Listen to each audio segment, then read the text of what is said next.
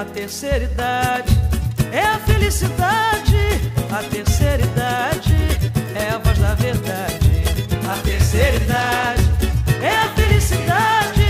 A terceira idade é a voz da verdade. Bem-vindos ao Idoso Pod, o podcast da Liga Acadêmica de Geriatria da Universidade de Pernambuco, que busca levar conhecimento para a população geral especialmente para os idosos, trazendo convidados com experiência e vivências na área do envelhecimento. O Idoso Pod já vai começar. Essa é a live é, de extensão da Liga Acadêmica de Geriatria da Universidade de Pernambuco, a LAGEUP, e depois de gravada, ela vai se tornar um podcast chamado Idoso Pod, que ele tem o objetivo é, de trazer informação com uma linguagem acessível para todas as pessoas, é, tanto profissionais de saúde, como, como pessoas que não são da área. E para a gente começar hoje, é, o nosso tema é prevenções e rastreios no, no idoso. E a gente tem com a gente o Dr. Rodrigo Patriota, que é colaborador da Liga, né? É, e também temos o nosso convidado, o geriatra Dr. Daniel Felisberto, que também está aqui com a gente hoje e vai contribuir com a nossa, com nosso, nossa conversa. Daniel, vê, eu gosto muito de começar perguntando uhum. para a gente conversar um pouquinho com o convidado de qual é o plano de fundo que tu traz, qual é a tua, qual é a tua formação, qual é a tua atuação uhum. atu atualmente, qual é o teu grau de contato com o idoso. Acho que puder falar para a gente aí. Joia, joia, legal. Eu vou, vou, começar dizendo quando foi que eu comecei a me interessar pela geriatria, Bacana. que eu acho que foi mais ou menos na época que os meninos estão na faculdade, né? É, eu lembro que no meu quinto período de medicina, eu, eu, meu primeiro ambulatório de clínica médica foi com geriatra, foi Eduardo da Fonte, que hoje em dia é meu colega lá no IMIP. E desde o primeiro ambulatório, eu dei muita sorte. Meu primeiro ambulatório de clínica médica foi com geriatra, e era uma área que eu já tinha interesse. E daí para frente eu fui tendo muita sorte, peguei muitos preceptores bons na área. E só o interesse foi crescendo. E quando entrou no internato, é, eu já sabia, ou eu faria clínica médica e só clínica médica, ou faria geriatria. É, não, eu não me via, nem me vejo muito especialista de, é, como, como minha esposa diz, mono-órgão, falo brincando, né? Eu gosto realmente da, da, da, parte bem, bem geral, a gente abordar de, de todo a pessoa como um todo, né? Aí eu, eu fiz residência de clínica médica na, no Hospital da Restauração, me formei pela, pela FPS, né, pela Faculdade Pernambucana de Saúde, fiz clínica médica pelo Hospital da Restauração, fiz geriatria pelo Hospital Universitário Oswaldo Cruz da UPE, né? Tive até, inclusive, a oportunidade de participar de algumas atividades na época da Liga. É, a gente, algumas, algumas atividades, algumas aulas que tinha ali nos auditórios da, da FENDIG, então, minha formação é essa. Hoje, atualmente, é, a, eu ter, quando eu terminei a residência foi quando estourou a pandemia, né? Então, a, é, a gente foi, foi tudo muito um, mar muito muito é, é, movimentado, digamos assim. Então, a gente foi meio que seguindo, tentando se organizar. E foram aparecendo algumas oportunidades que eu acabei não só ficando em geriatria. É, hoje eu atuo como geriatra, é, é, sim minha, uma das minhas principais atividades é, na, lá no consultório, na, na Geriate, é, mas eu acabei indo por outros caminhos. De ensino, uh, sou tutor da FPS, da Faculdade Pernambucana de Saúde, atualmente estou no quinto período, tutor do quinto período, e estou no IMIP, no Núcleo Interno de Regulação, é, que a gente faz meio que a gestão de leitos do hospital. Então eu estou com um pouquinho de gestão, um pouquinho de ensino e um pouquinho de assistência. Bacana. Que massa. Muito bom, muito bom. Diz, João, o que, é que tem pra gente aí? Então, é...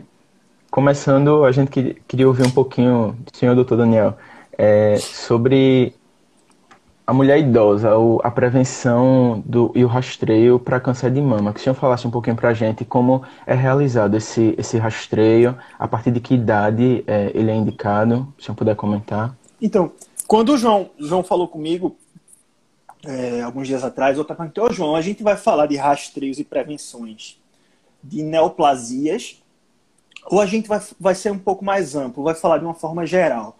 Porque se a gente parar para pensar, a gente pode falar um pouquinho de, de rastreio de câncer de colo uterino, de câncer de mama, de câncer de próstata, no caso do homem, câncer coloretal, enfim. Mas se a gente for para a geriatria, é, aprofundar um pouquinho, a gente tem uma visão um pouco mais ampla. A gente vai ter uma, rastreios e prevenções de osteoporose, de a gente tem que fazer um rastreio de fragilidade, de sarcopenia, né? Do, do, da, o risco rastreio, do rastreio cognitivo, é, vulnera, rastreio de vulnerabilidade, ou seja, é muito mais amplo do que aquele rastreio tradicional que a gente faz no adulto, né? Então, é, a, diferen, a grande diferença do, do, rastreio no adulto para a população geriátrica é que a gente leva em consideração a diversos fatores, assim, a proporcionalidade. A gente tem que pensar muito antes de pedir um exame. A gente tem, o que é que eu vou fazer com aquele exame? Se eu achar alguma coisa, eu vou tratar, o que é que eu vou fazer? Sabe?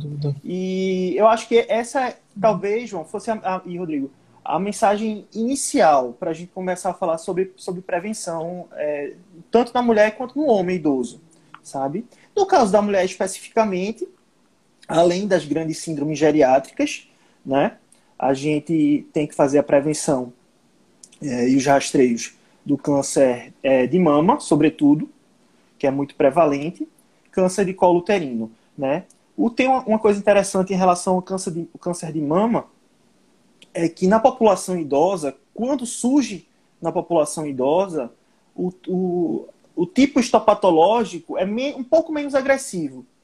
E geralmente tem marcadores é, bons, que favoráveis ao tratamento. Então a gente consegue tratar de uma forma proporcional e menos agressiva. Esse talvez seja um, grande, um grande ponto importante na, na, na, prevenção, no rastreio do câncer de mama da, na mulher, na mulher idosa. E em relação a, a colo uterino, é, é, Rodrigo e João, tem uma coisa interessante, assim, na verdade, tudo, eu, esse é um assunto muito polêmico, muito controverso, né, em geriatria, rastreios, sobretudo, rastreios. Vou rastrear, vou rastrear, vou procurar, mas e se eu achar, né? E no câncer de colo uterino, ah, o indicado é você parar após os 70 anos, quando você tem dois citopatológicos negativos normais, né, nos últimos 10 anos.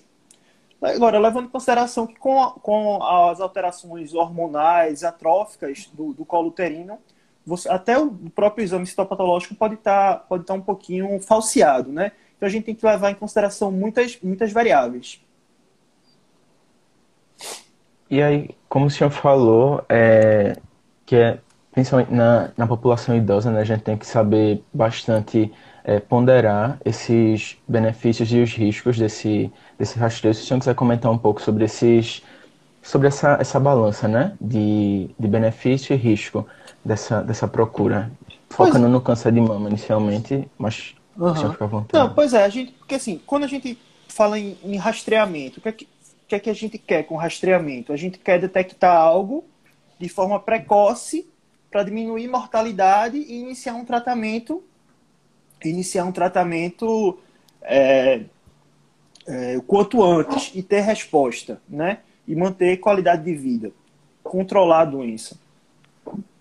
Então, é, em relação ao câncer de mama, feito comentei anteriormente, a gente tem é, é, na população idosa achado tipos histopatológicos que são responsivos a um tratamento não tão agressivo. Então, vale a pena a gente fazer, sim, a mamografia anual ou bianual. Claro que tem que levar em consideração todo o histórico da pessoa, histórico familiar, histórico de vida pregressa. Mas é um dos tipos de, de, de neoplasia que vale, sim, a gente investir na, na, no rastreio. Entendo. Aí, é, a gente pensando ainda no, no, câncer de mama, tem, tem muita questão do autoexame também, né? Se quiser uhum. comentar um pouco sobre o benefício e o risco também desse autoexame, do conhecimento da mulher sobre o seu corpo.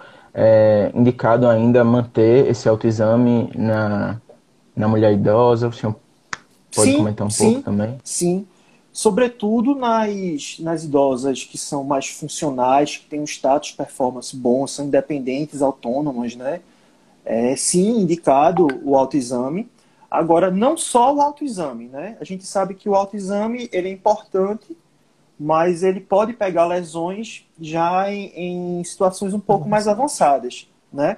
Então, não, o autoexame é importante, mas ele não pode substituir os exames complementares, no caso do rastreio de câncer de mama. Daniel, é interessante porque você falou da, de quando parar o, o rastreio do, do, do, colo de útero, né? Uhum. E, e às vezes a, gente tem esse ponto de corte que é a idade, né? Uhum. E outro ponto, de, outro ponto de corte é o fim da atividade sexual, né? Sim. Eu acho que uma, uma prevenção que a gente tem que fazer é a prevenção do preconceito, né? É. Não é porque a gente é uma coisa que a gente não pergunta, né? De forma Isso. geral, a gente, a gente tem um, um, pudor, enfim, alguma coisa é. que a gente já carrega, né? Que é. a gente não pergunta se tem atividade sexual, se, se, se, tem, né? E aí a gente acaba pedindo é, o, o, preventivo de colo de uhum. útero para uhum. um, uma idosa que não tem relação sexual há 20 anos. Seja é. por, e deixa por... de pedir para outras, né? Pois é, pois é. Assim, mesmo porque a gente olha assim, essa aí não, não tem relação sexual, como se tivesse no rosto ter atividade sexual ou não, né? É... Pois, é, e assim, o, mundo mudou, né? Hoje, cada Sim, vez existe mais esses, esses, esses tabus estão tão, tão caindo.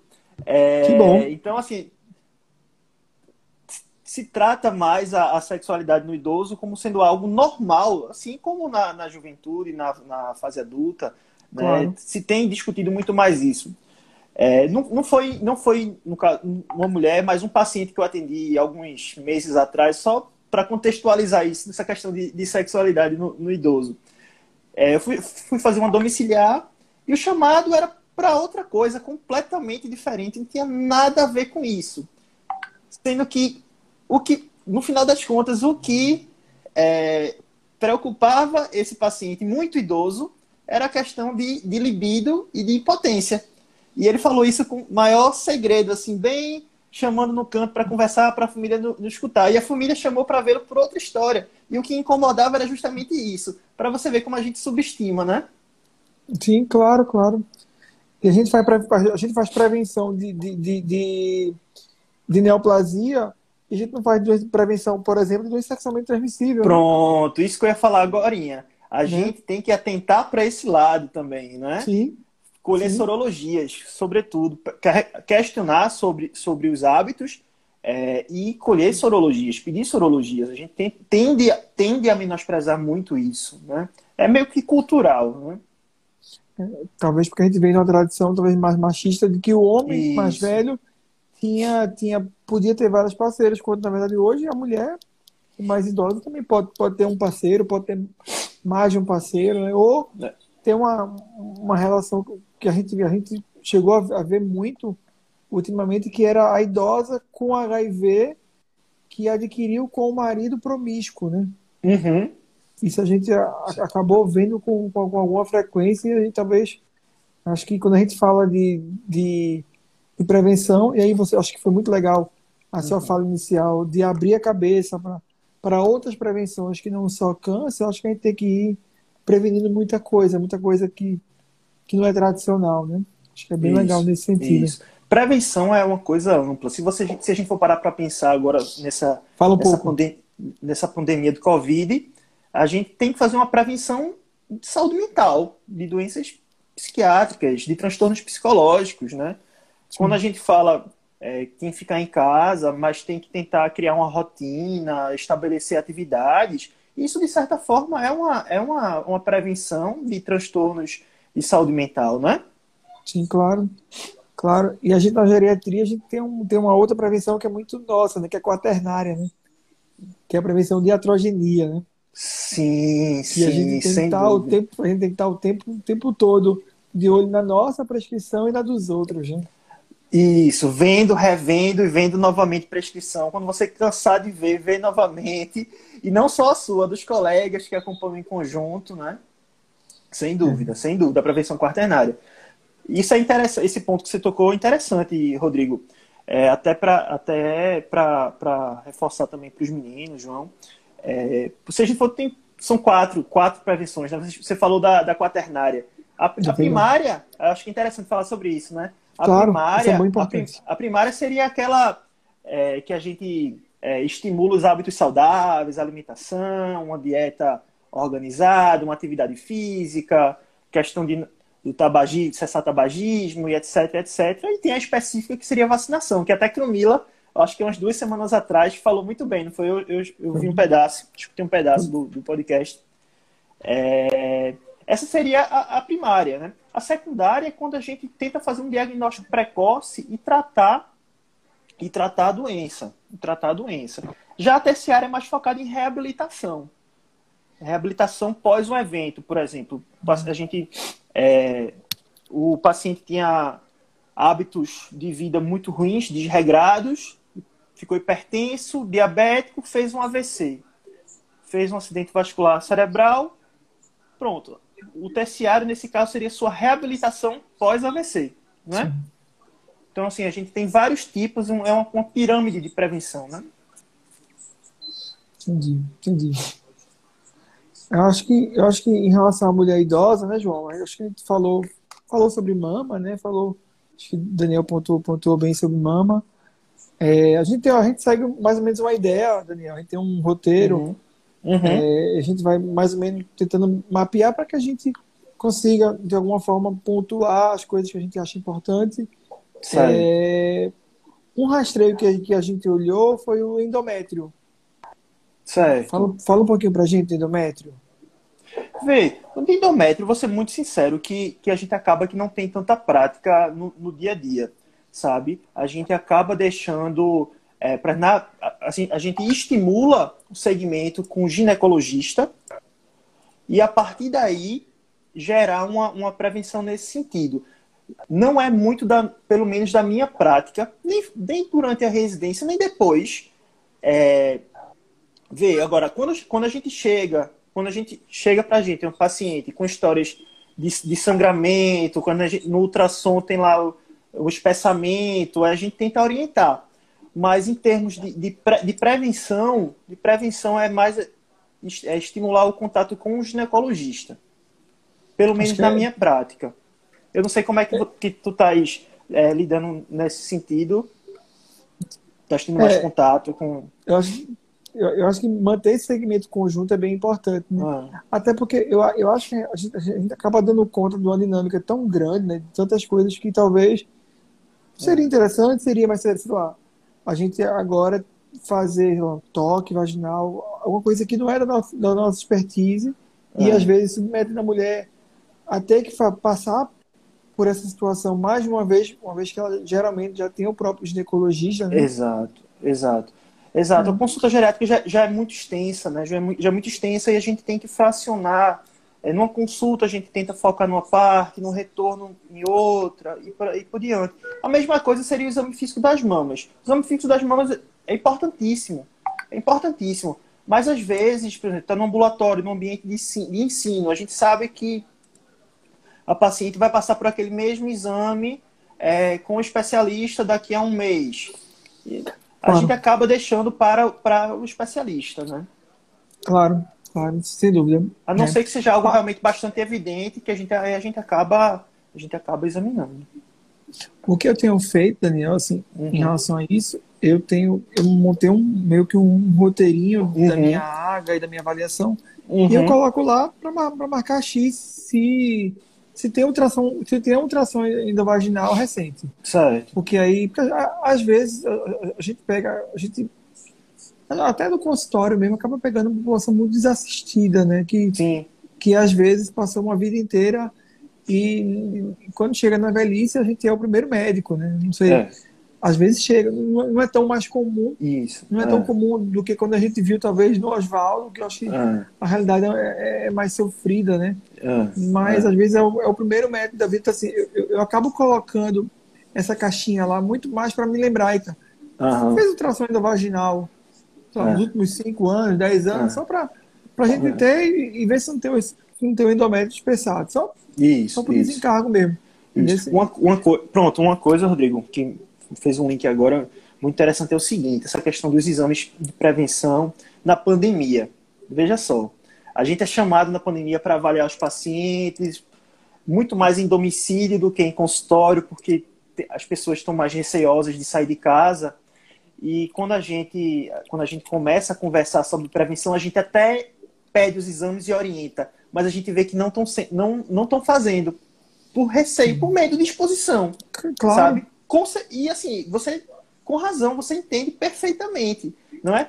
Aí, nesse momento, cabe a gente orientar né, e ponderar: olha, a gente deve fazer a, a, o rastreio, por isso, isso e isso, por as chances aumentadas dessa, dessa doença, mas a gente está vivendo um momento de exceção, de excepcionalidade, e em momentos de exceção a gente trata com atitudes de, de, de exceção excepcionais. Né? Então a gente fica um pouco mais flexível nesse sentido. Mas isso é algo bem, bem é, que tem acontecido muito. Os atrasos nos exames de, de rastreio de uma forma geral.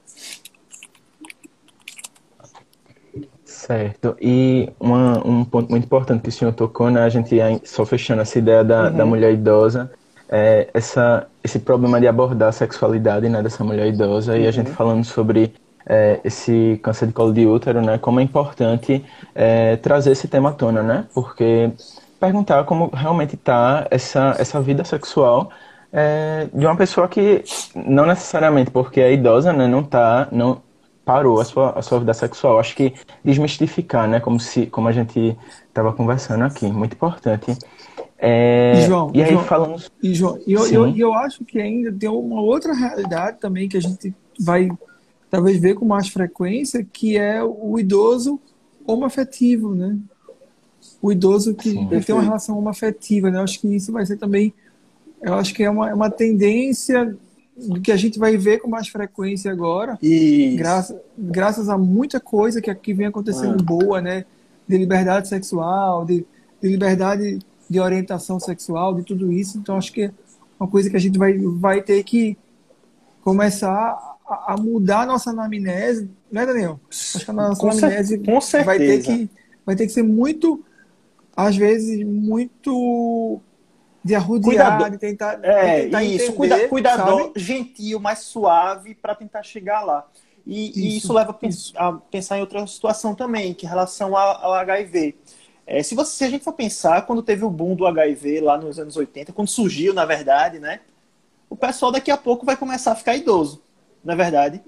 E eles atualmente são acompanhados, a maioria, pelo menos, é acompanhado apenas por um infectologista. Então, daqui a alguns anos, eu acho que o geriatra vai ter que se preparar para receber essa população. Sim. Vai ter, e vai ter ser, noção de resistência, né? Exa e isso, noção, de, porque de vai pegar de 30, 40... É, é atender Cazuza, né?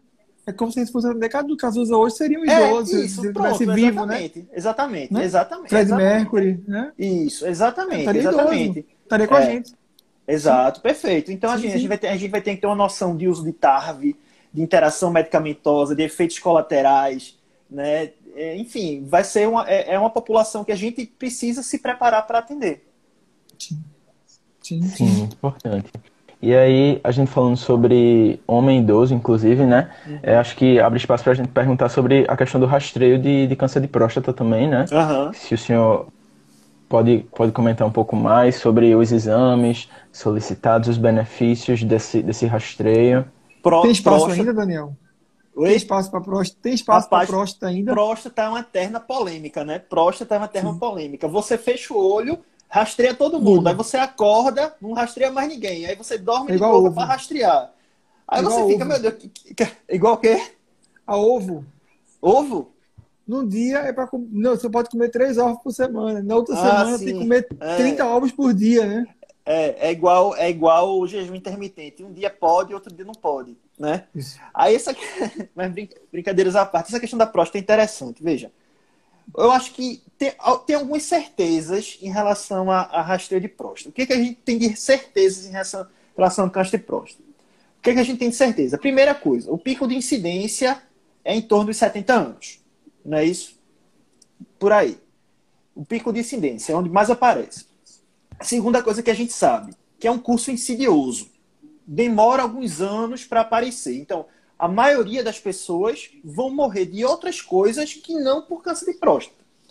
Tá? Então, talvez durante anos ele esteja lá se angustiando porque tem uma lesão na próstata e não vai ter nenhuma, nenhuma é, nenhum sintoma em relação, nenhuma complicação em relação a isso. Então, em relação a câncer de próstata especificamente, eu acho que mais do que nunca tem que ter uma AGA, uma avaliação, avaliação geriátrica ampla bem, bem aplicada. A gente tentar fazer as coisas com proporcionalidade, sabe? É, eu tenho um paciente funcional, eu tenho um paciente é, autônomo, ativo. Pô, nesse paciente talvez valha a pena a gente fazer um PSA, um toque retal. É, hoje em dia a gente tem até a ressonância paramagnética, né? E, e... Mas veja, naquele paciente dependente para as atividades básicas de vida diária, com um quadro cognitivo já moderado para grave, eu vou ficar rastreando um câncer de próstata. Ele tem expectativa de vida menos de 10, maior que 10 anos? Não sei. Então, assim, respondendo a sua pergunta, Rodrigo, tem espaço para rastreio de câncer de próstata? Tem. Para todo mundo, não.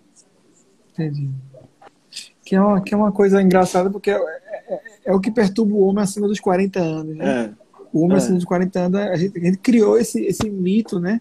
É. De que, de que da, do toque, né? Do, do toque para do toque retal para avaliar a próstata e acabou acho que a gente, quando a gente disse que era para todo mundo, que todo mundo tem que levar um toque, acho que a gente acabou gerando mais preconceito, mais dificuldade com a própria doença. Isso, isso, é.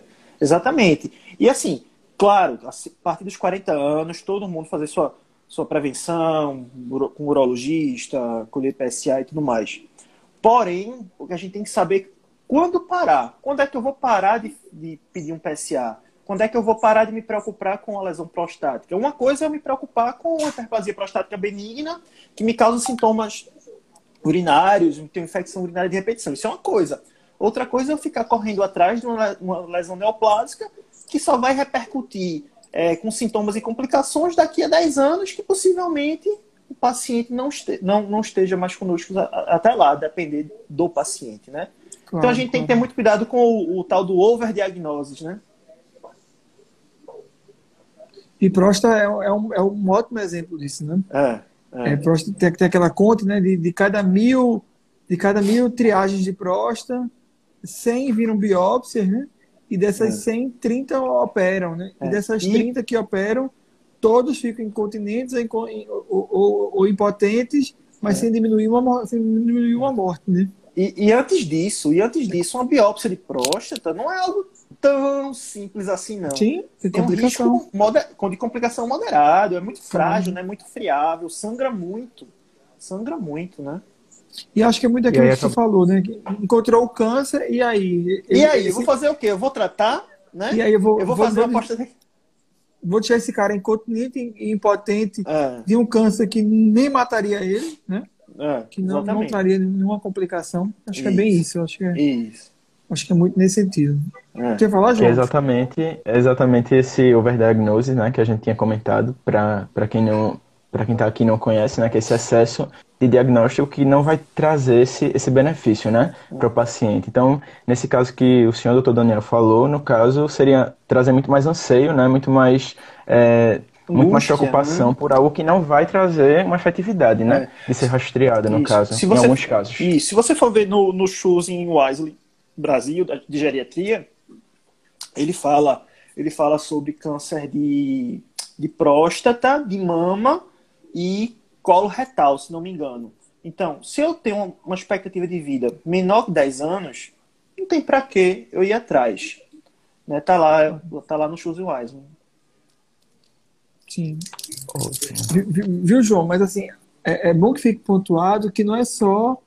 E, e Daniel falou isso também, que assim, não são complicações somente do ponto de vista de ansiedade, não, do ponto de vista emocional, não. A gente uhum. tem complicações clínicas, sabe? Assim, uhum. é, é, muito uhum. complexo você imaginar que um, um, homem, sei lá, de 65 anos, que hoje é totalmente ativo, que o cara, que o cara, que o cara vai estar tá impotente e incontinente. Uhum. Sem necessariamente isso impactar na mortalidade dele, sabe? Isso, isso é uma coisa que a, gente, que a gente tem que pensar com muito, com muito, com muito carinho. Obviamente, como o Daniel falou hoje, hoje em dia você tem ressonância paramétrica, você consegue definir isso muito bem. Você tem radioterapia muito direcionada, imunoterapia, você tem hoje. Bracterapia, é. Bracterapia. Você tem hoje muita coisa que talvez que a gente teve que desenvolver porque a gente, na verdade, acabou tratando muita gente necessariamente, né? Mas E é, a porcentagem e a porcentagem da população que tem acesso a essa tecnologia é mínima, né? isso. E de um câncer que todo homem vai ter, né? É, É. Todo homem vai ter, né? é verdade. Então, É só, que- tem- é só questão de viver mais ou de viver menos. Se viver mais e tiver testículo, vai ter. Não tem. A não ser que, a não ser que você faça uma orquiectomia profilática, feita faz Profilático com, ou com cachorro. motivo, é. É. É, mas se, não- se não, se não fizer é, É. orquiectomia, tem até, tem, tem- tem até aquele- aquele estudo né, que, que pegou este patológico de, de homens de 90 anos, Ah, né, pós-morte, que morreram de qualquer coisa. de qualquer outra coisa. E todos tinham câncer de próstata. É. Todos. Ou seja, o homem que viver tempo. muito vai ter. E se Vai, procurar, vai. vai. encontrar. E não se Procurar, vai morrer por- daquilo. Por isso que a gente tem que ter cuidado com, o- com o que a gente vai procurar. E, e pensar, e se eu achar qualquer, isso com qualquer exame, com um simples hemograma, eu vou pedir, mas eu vou pedir para quê? E se eu achar, eu vou fazer o quê? Né? Eu acho que essa mensagem é que tem que ficar. É, e aí, resgatando um conceito que o senhor comentou um pouco mais, mais cedo na live, essa questão da prevenção primária, Uhum. é, queria trazer para a conversa da gente a questão do tabagismo, né? Sim. É, dos danos que, que são causados, quais exames a gente pede para esse, esse paciente que tem esse histórico de tabagismo. Se o senhor puder comentar um pouco mais sobre isso. É. Eu acho que o mais importante de tudo é estimular a cessação do tabagismo, né? É, com poucas horas, com poucos dias, já é provado que já se começa a fazer efeito, é, a se ter efeito da cessação. E quanto mais tempo sem parar de fumar, ou sem fumar, né? Quanto mais tempo sem fumar, é, mais os efeitos. Aí o que eu chamo a atenção para algumas situações. É, para aquele paciente que foi, que foi tabagista de longa data, que foi é, é, ou que fumou durante muito tempo, a gente deve fazer um rastreio, né, com, com a tomografia de tórax. Ah, agora, uma coisa interessante é o seguinte: eventualmente a gente pega, sabe aquelas senhorinhas ou aquele senhorzinho de 80 e poucos anos do interior, que a alegria dele é fumar é, hein, Rodrigo? Um cach- cachimbozinho, fumo de rolo. A gente pede para esse cara parar de fumar? Daniel, eu não peço, não. Eu também não. Eu, eu pergunto a fórmula. eu pergunto a fórmula. Entendesse? Então, não, isso é claro, obviamente, isso é uma exceção, mas é uma exceção aqui na cidade. Se a gente for para os interiores da vida, né? Isso é bem frequente. E que fique muito claro que eu não estou estimulando, não. Pelo contrário, eu estou dizendo que tem que parar, né? E a gente tem hoje em dia formas, a gente tem formas de ajudar, né? Medicações via, via oral, né? Bupropiona da vida, os adesivos de nicotina, né? Algumas outras medicações. É, mas voltando especificamente para o que João perguntou, sim, é estimulado fazer o rastreio de câncer de pulmão com a tomografia, com a tomografia de, de baixa radiação, né? Tu pede, Daniel. com- Porque assim, isso de, de, li- de livro. De livro. De livro. Na, Mas- é, na, na prática, ainda não. Ainda não pedi. Eu tô pedindo, eu tô pedindo, eu, eu tô pedindo porque eu tô marcando X. Entendeu? Como, como eu tenho que marcar, eu, eu tenho feito esse exercício Ah, de marcar X. E aí, Aham. na hora que eu pergunto, fumou, fumou, peraí. Eita, marquei o X. Então eu tenho que pedir. Aham, eu tô tendo. aham. Porque, assim, obviamente que da prática a gente acaba não vendo isso tanto, né? É, nem a tomografia, nem o ultrassom de abdômen com dupla de aorta, né? De aorta. É, exa- boa, bem lembrado, bem lembrado. E aí eu, lembrado. eu fico pensando, eu, sinceramente, eu assim, eu só tô fazendo, eu só tô, só tô pedindo, e não é possível porque eu tô marcando X. Aham, aí quando eu é. marco o X, hora que eu vejo, eita, esse aqui tem que fazer. Mas Não, não, a gente, a, é, a gente deve fazer é o correto. É Claro, o correto. Eu claro. tive, assim, pouquíssimas, pouquíssimas vezes, depois, na minha vida prática, assim, como, como, como médico, como geriatra, em consultório, eu ainda não tive a oportunidade de pedir. Mas é, durante a residência, em algumas situações, Sim, e a gente, e a gente estimula. E a gente estimula. Claro que levando em consideração toda aquela. Toda, todo aquele contexto geral, toda aquela proporcionalidade que a gente estava conversando, né? Para qual paciente claro. que a gente vai pedir. Mas sim, é, é, é, é indicado.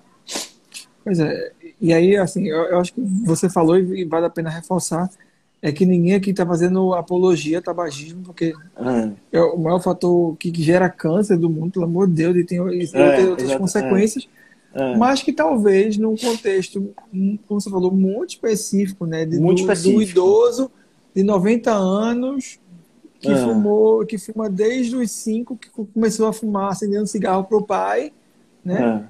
É. E aí, não sei, será que para esse idoso é proporcional orientar ele parar de fumar? Isso. Não sei. Acho que nunca é, é tarde para orientar. É. Eu acho que nunca... talvez a orientação Isso. ela venha, né?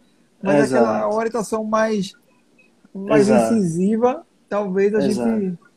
É. E assim, a gente, a gente vai e volta, a gente sempre acaba na palavra proporcionalidade, né, Rodrigo? Sim, claro. Eu acho que ela ajuda muito nessa prática. É. Né? É. Acho que ela ajuda muito nessa prática. Daniel, fala um pouquinho do, da prevenção de câncer colo retal. Pronto, importante. Fala um pouquinho. É... Fala um pouquinho. Oi, fala um pouquinho. Faz, fala um pouquinho de como é e fala um pouquinho daquelas aqueles ajustes que a gente faz no nosso A gente faz uns ajustezinhos. Pronto, a gente faz vamos chegar lá. Vamos, vamos, chegar lá. É, é. João, João, não sei se João já teve a oportunidade, mas de vez em quando a gente dá umas adaptadas. É. Sempre nessa questão de vou submeter um paciente a uma colonoscopia, enfim. A rigor, a rigor, a gente tem algumas opções, né? Por exemplo, pesquisa de sangue oculto nas fezes, anual, a gente tem o método da imunocromatografia, que é bem, que é muito bom. Pode fazer uma retossigmoidoscopia a cada 5 anos ou uma colonoscopia a cada 10 anos. Aí entrando naquilo que Rodrigo, que Rodrigo falou dos nossos jeitinhos. Veja só, vamos lá. Uma colonoscopia é sim, é algo simples para mim, para você, para um para um adulto de 50 anos, mas talvez não seja algo simples para um senhor de 75 anos, frágil, multimórbido, cardiopata, renal crônico, sabe? Então a gente tem que pensar duas, três, quatro, cinco vezes antes de submeter um paciente desse a, a uma colonoscopia. Então a gente assim é, existe algum desses jeitinhos que, que o Rodrigo falou, algumas formas de a gente fazer. Uma delas é a pesquisa de sangue oculto nas fezes, a gente é, é, juntar com a história, com uma perda, uma queda de, de, de hemoglobina, né? Uh, e outra, outra forma é, eita, eu quero, dar, eu quero investigar alguma coisa, mas eu não quero ser tão invasivo. A gente pode pedir uma imagem do abdômen, pedir uma tomografia com sem contraste, depender do paciente. Eu posso utilizar a retossigmoidoscopia, que é algo menos invasivo, né? São, são formas que a gente tem de, de não realizar colonoscopia em pacientes que a gente possa, fazer, possa fazer muito mais mal do que bem com a, uma colonoscopia. É, já vi paciente indo para hemodiálise pós-colonoscopia, assim, né? desidrata muito, faz uma pré-renal, uma, uma, uma, lesão renal aguda pré-renal absurda. Claro que isso não é regra. Aí aqui a gente não está desestimulando ninguém a fazer colonoscopia, mas a gente está voltando naquela, talvez, nosso lema, nossa palavra-chave da noite, que seja proporcionalidade. Avaliar, é proporcional fazer uma colonoscopia nesse idoso acima de 85 anos, com a expectativa de vida menor de 10 anos, multimórbido, cheio de comorbidades? Talvez não seja, diria que não. Então a gente busca outras alternativas, né? Beleza. Ó, vamos, vamos responder umas perguntas aqui que eu acabei, passou aqui no chat e acabou, acabei nem vendo, Daniel. Tá. Everton, Evershow, ele pergunta, ele gostaria de compreender em que casos os rastreios não são indicados de serem solicitados e o porquê.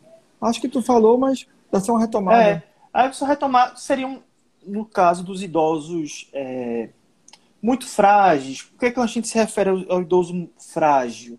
É aquele, é aquele idoso que tem uma mobilidade muito reduzida, é aquele idoso que toma muitas medicações, que tem muitas comorbidades, que precisa de ajuda para deambular, que já tem algum grau de, de dependência, é, continência urinária, continência fecal, e ainda mais naqueles que têm quadros demenciais de moderados a graves, né? um Alzheimer, uma, uma demência vascular, uma demência do corpus-levi, idosos restritos ao leitos. Nesses perfis de pacientes, a gente deve ponderar bastante se a gente vai fazer um rastreio ou não. Será que vale a pena? Porque se eu achar, eu vou ter margem para tratar, né?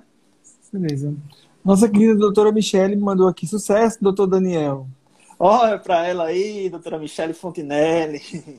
Deixa eu ver mais. É, Mila falou foi top, mas acho que ela estava falando da, do evento que teve. Tilde, uhum. que sempre participa, Tilde está sempre nas nossas lives.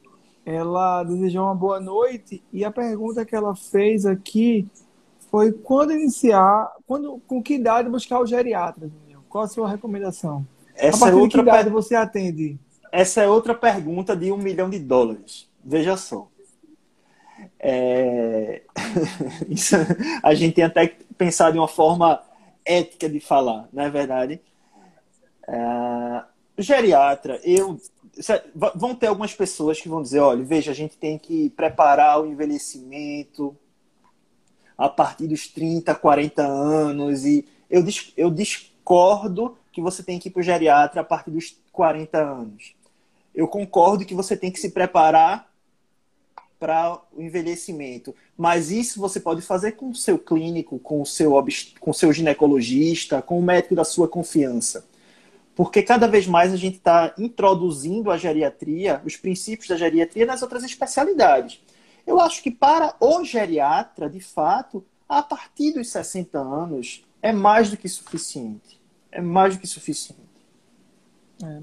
E assim, e, e, normalmente não, não é uma consulta tão acessível do ponto de vista financeiro, né? Sem dúvida. E, e na rede pública, na hora que você atende um paciente jovem, é atendido por um geriatra, você tira a oportunidade de alguém que talvez fosse mais beneficiado é, e, sendo, sendo idoso. E tem uma né? demanda, isso, e tem uma demanda reprimida muito claro, grande, né? Então, sim, tem uma sim. demanda reprimida muito grande. É, tem locais, se você for na Europa, por exemplo, eles consideram idoso idoso a partir de 75 anos, né? A Itália mudou, né? A Itália mudou a idade recentemente, né? Fila de banco, estacionamento, essas coisas. Então, assim, a gente tem que ter muito cuidado, a gente tem que ter muito cuidado. Por que não ser acompanhado por um bom clínico? E se eu, é, a partir dos meus 60, 65 anos, ou quando eu tiver, como, é, como eu apresentar alguma síndrome geriátrica, ou o meu médico que já me acompanha, eita, eu acho que você precisa de uma avaliação, encaminha não, não, não, vamos saturar. Não é a gente assim. Eu acho que os geriatras não precisam fazer essa, essa reserva de mercado de forma alguma, né? A população a população está envelhecendo e a gente tem que deixar espaço para as pessoas que realmente precisam. É. E a gente, a gente tem, tem bons clínicos, né? Se excelentes, hoje, excelentes. Assim, eu ainda tenho um contatozinho na residência de, de clínica médica e, e ainda vejo, mas assim, eu não sei se eu, se eu eu seria a melhor pessoa para atender uma, uma jovem lúpica com nefrite lúpica, com esclerodermia. Exatamente, não, exatamente, sabe? exatamente, exatamente. E é nem acompanhar é internado. Eu acho que é a, a gente acaba direcionando muito nosso cuidado para um, um, um outro perfil de paciente, com outras demandas, com, com algumas coisas até mais complexas, né? Perfeito, Mas perfeito. acho que a gente acaba fugindo um pouquinho disso, né? E com o tempo, a gente vai meio que afunilando, vai se acostumando a trabalhar com determinado perfil de paciente, que você ganha know-how, né? Você faz aquilo melhor. Então, da Sim. mesma forma, por que não deixar esse, esse paciente, uma paciente lúpica, ou nefrite, por que não deixa com um clínica melhor que seja acompanhado? Né? E a gente entra pontualmente mais para frente. Claro. Eu acho que eu acho que tem espaço claro, para claro. todo mundo e é é uma questão muito de bom senso também. É, é, então... E eu então- acho, eu acho também assim que a gente vai mudar um pouco isso também agora, aqui em Pernambuco, pelo menos, que a gente, a gente tem mais de 100 vagas de clínica médica hoje em dia.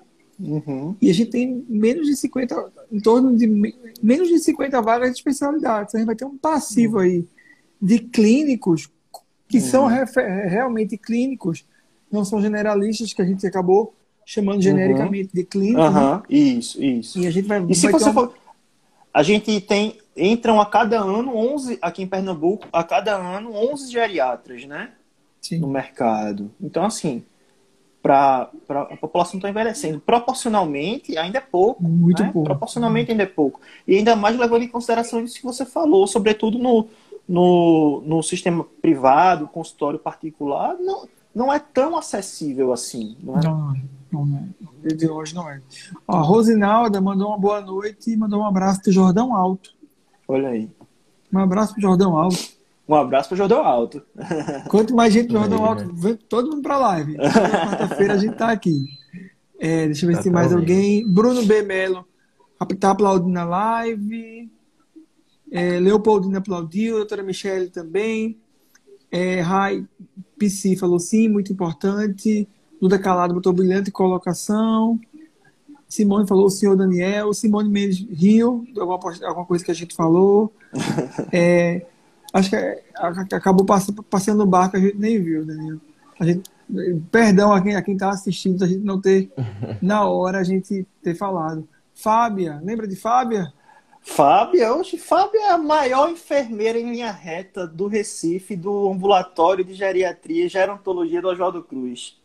Elogiando a gente. Sa- que que nós saudade, somos pessoas, Fábia. dizendo que nós somos pessoas inteligentíssimas. A gente tem que marcar com Fábio uma viagem para Paris quando for possível, né? Ela, ela que é habituê de lá, né? Tem um apartamento, né? Vive por lá, né? Vive por Aí, lá. Repouso, aí Repouso Melodias falou que tem um valor alto, acho que é a consulta. Duda Calada aplaudiu. Nanda Betor, doutor Daniel, maravilhoso. Olha aí. Muito É, obrigado. Sheila já convidou, que já convidou todos os amigos dela, acho que para live. E Jéssica, que você sabe que Jéssica nasceu no Cisan, né? Como E é? Cisan- Jéssica nasceu, os pais de Jéssica casaram na, na igreja da, do Oswaldo Cruz, né? Jéssica, Jéssica Residente? Sim. Jéssica? Leão? De Deus, não É. sabia não. É, os pais dela casaram no, na capela do Oswaldo Cruz. Não, ela é, vai ganhar o título honorário de resi- literalmente residente do, do Oswaldo Cruz. Do Oswaldo Cruz, verdade. É, Estela Mirim, ó, Jéssica tá rindo aqui.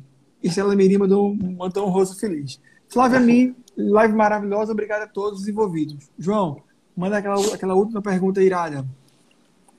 Isso, pronto. A gente tá chegando então, se caminhando para o final da live, né? E aí, queria que o senhor comentasse, doutor Daniel, um pouco sobre osteoporose, a prevenção, a prevenção primária, Uhum. a indicação de realizar a densitometria óssea. Certo. Densitometria óssea, tá certo? É, sim, é indicado como rastreio da osteo- osteoporose. Qualquer idoso que chegar, sobretudo é, do sexo feminino, sobretudo do sexo feminino, embora a gente também tenha no sexo masculino, tá certo? Mas sobretudo no sexo feminino, é, que tem um fator de risco maior, você deve pedir uma densitometria óssea. O segmento vai depender. Vai depender do resultado, vai depender de medicações que, venha, que, a, que a paciente venha fazer uso, se faz uso de corticoides, se tem outras, outras doenças, mas é mais do que indicado, na, ou se, se não na primeira consulta, que às vezes não dá tempo, mas na primeira, segunda consulta subsequente, solicitar uma densitometria óssea para avaliar, a gente vê o score Z, o score T, tá certo? É importantíssimo. Lembrar que osteoporose, risco de queda, risco de fratura, fratura patológica e to toda a morbimortalidade que se gera a partir disso, né? Claro. É, e Vitor fez uma postagem bem interessante esses dias né, no, no Instagram dele sobre osteoporose. Foi, bem, foi, bem foi legal. Vitor, Vitor Dias, Infogere, Infogere. Infogere. Então, que quem quiser Foi um, muito bom. pegar um insight, um insight sobre, sobre, sobre osteoporose, tem uma postagem super legal, bem didática, que Vitor fez esses dias sobre osteoporose. Vale a pena Tá dar uma olhada. Infogere. Exata- exatamente, muito bom. Muito bom. Muito bom. Então, acredito que então a gente vai se encaminhando para o final da live. É, a bateria, a todo a mundo que bateria aguentou, tava morrendo de medo aqui da bateria do celular, rapaz. até agora, né? É, então Graças a. Deus. Eu, de- desde mais É. cedo eu disse, João, a bateria aguenta, João, aguenta. Tá bom, vamos embora. E aguentou. Aguentou. Então, agradecer a todo mundo que acompanhou a gente, né, até agora, que